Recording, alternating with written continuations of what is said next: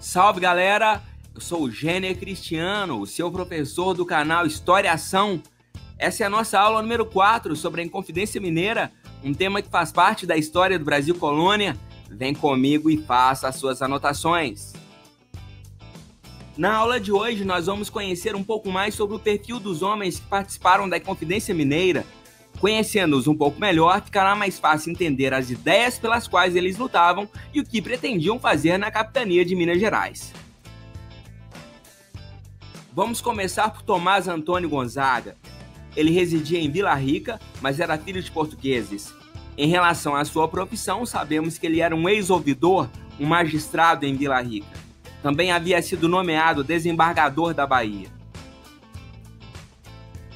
Tomás Antônio Gonzaga também era poeta e foi autor de Cartas Chilenas, um conjunto de 12 cartas que circularam em Vila Rica pouco tempo antes da Inconfidência Mineira. Usando um pseudônimo, ele criticava abertamente a administração do governador da capitania de Minas Gerais.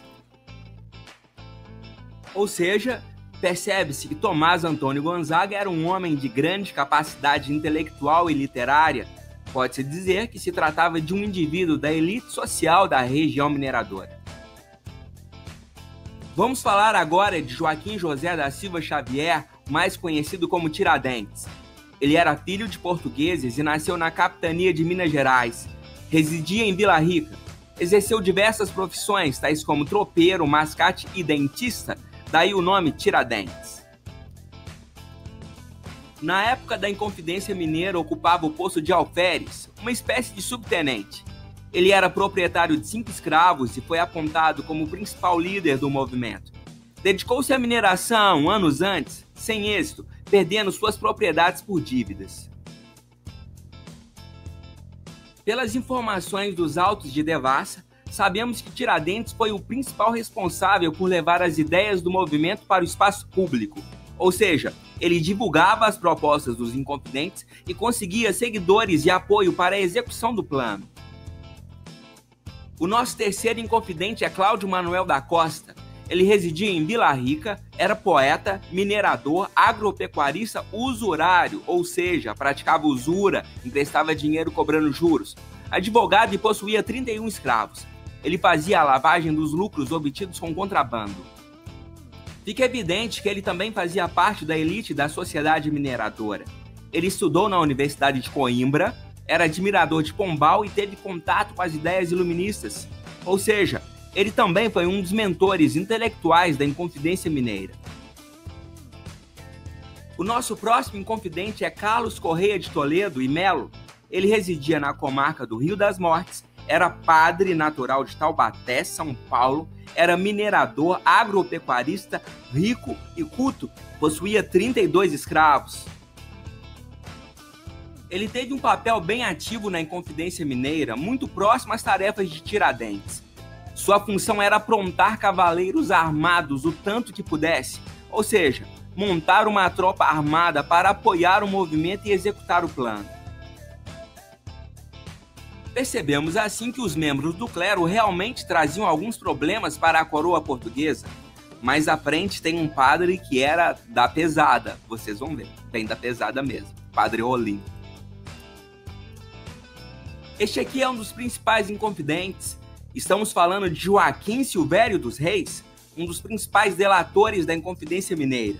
Ele era reinol, ou seja, nasceu no reino, era natural de Portugal e residia em Vila Rica.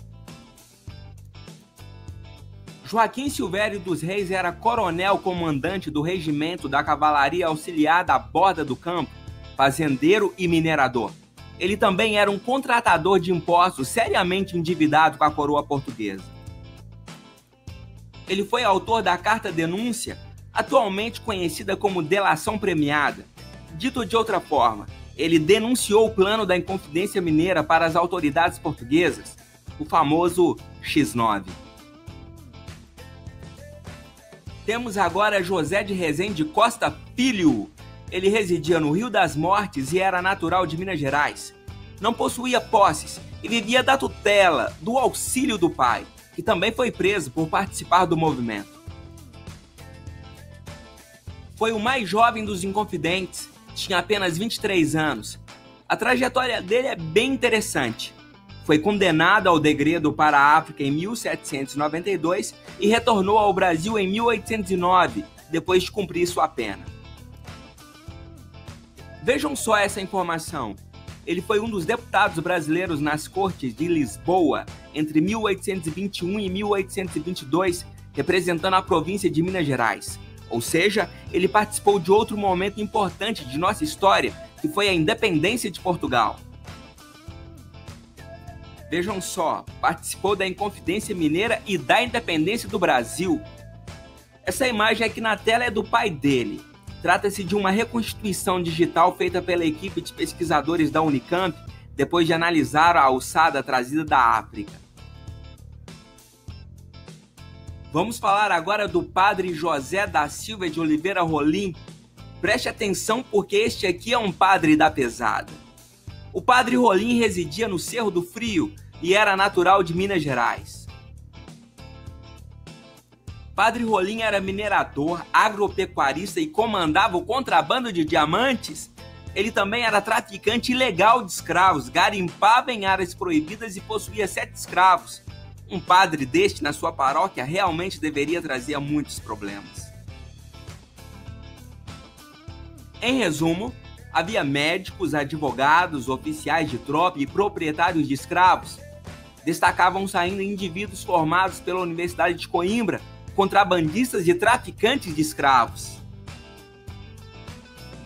Seus interesses foram afetados pela administração portuguesa.